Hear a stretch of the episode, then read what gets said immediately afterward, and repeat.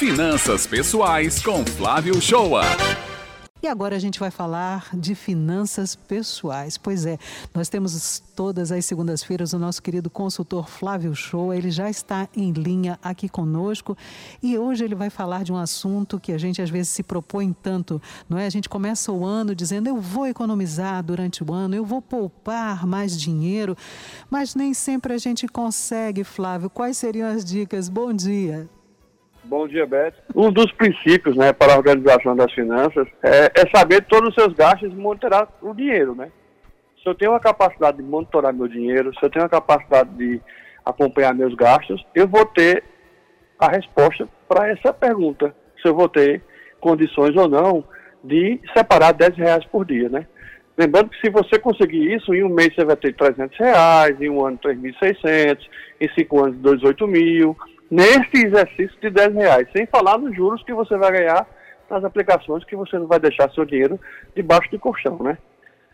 É só um exercício básico, com valor simbólico para alguns e outros não. A gente sabe que o país está vivendo uma fase de 14, 15 milhões de desempregados, né? Pode Isso. ser que esse valor não seja é, suficiente, não seja, não tenha a capacidade das pessoas que estejam é, com o valor do seu salário reduzido, com a sua renda familiar reduzida, né? Mas desenha de forma nítida o poder de cumprir um orçamento, guardando algo, seja para reserva de emergência, seja para a carteira de investimentos, né? Será que é tão difícil mesmo sobrar algo para investir? Para muita gente, eu acho difícil. E assim, eu passei 35 anos dentro de um banco, Betty. E eu já é. testemunhei aqui que eu tive exemplos de pessoas que ganhavam um salário três, quatro, cinco vezes inferior a outras pessoas e que tinham capacidade de poupar, enquanto aquelas pessoas que ganhavam muito mais só tinham capacidade de gastar, né? Então, assim, o bom é a gente estabelecer um, um objetivo, não é? Eu quero poupar para conquistar tal coisa, eu quero poupar para conseguir comprar aquilo ali à vista, por exemplo, não é, Flávio? Perfeito, perfeito, perfeito. E assim, o orçamento, se você realizar ele, se você tiver é, vislumbrar um orçamento para dentro de casa, ele vai dar essa capacidade de conhecer de verdade suas finanças e de saber para onde está indo seu dinheiro. 90%, Beto, das vezes que eu faço assessoria financeira para uma família, é nesse, nesse momento que ela descobre para onde está indo o dinheiro, quando ela elabora um orçamento e percebe seu gasto.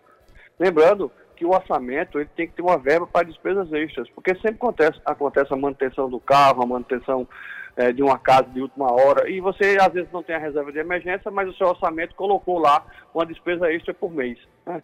Então sempre vai aparecer isso aí, né? E ele precisa ser flexível, ele requer mudanças ao longo do tempo, nada é engessado, né? Se eu aliar um orçamento com o que você falou agora, com metas, com objetivos, com sonhos a realizar, a gente vai estar indo na mão correta de uma vida com a educação financeira. Pois Aí é. é o que eu passo para o, para o, ouvinte nosso agora é comece agora a controlar suas finanças. Veja se consegue economizar uma pequena quantia por dia. Invista e olhe que o seu dinheiro vai render, né?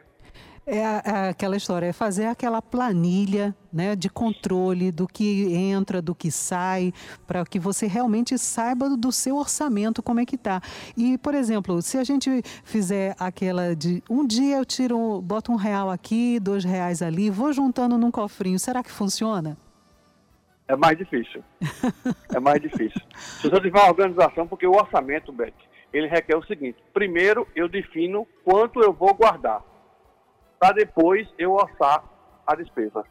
Se eu ganho dois mil reais por mês, então quanto eu vou guardar desses dois mil? Duzentos reais? Então o meu salário é 1.800. Então a minha despesa ela vai ficar vinculada a 1.800, porque eu decidi que antes de eu começar a fazer o orçamento, eu vou decidir quanto é que eu vou guardar. Se você ganha dois mil reais por mês e decide que vai fazer o orçamento primeiro, no final, para ver se sobra alguma coisa para investir, geralmente não sobra. Então, primeiro tem que decidir quanto guarda para depois eu orçar o meu, o, seu, o, meu, o meu gasto do mês. Flávio, e se eu, por exemplo, decidir que vou é, poupar tá, X durante o mês, mas se eu estabelecer um prazo, fica mais fácil então? Claro, claro, claro. Ou a meta, né? O objetivo, né? Eu vou querer trocar meu carro, eu vou querer fazer uma viagem, vou querer conhecer, por exemplo, o Natal Luz de Gramado de 2022, quanto é que custa, vou começar a guardar agora, para quando você pegar um avião aqui de João Pessoa e chegar em Gramado, a sua viagem está paga, você não precisar parcelar nada no cartão, e a vida continua. Então, assim, se planejar aliado objetivo e sonho é uma vida com educação financeira. Lembrando, primeiro, de novo, decida primeiro quanto vai guardar, para depois você fazer o seu orçamento. Valeu, Beto. Boa semana a todos. Boa semana aos ouvintes. Boa semana, Beto.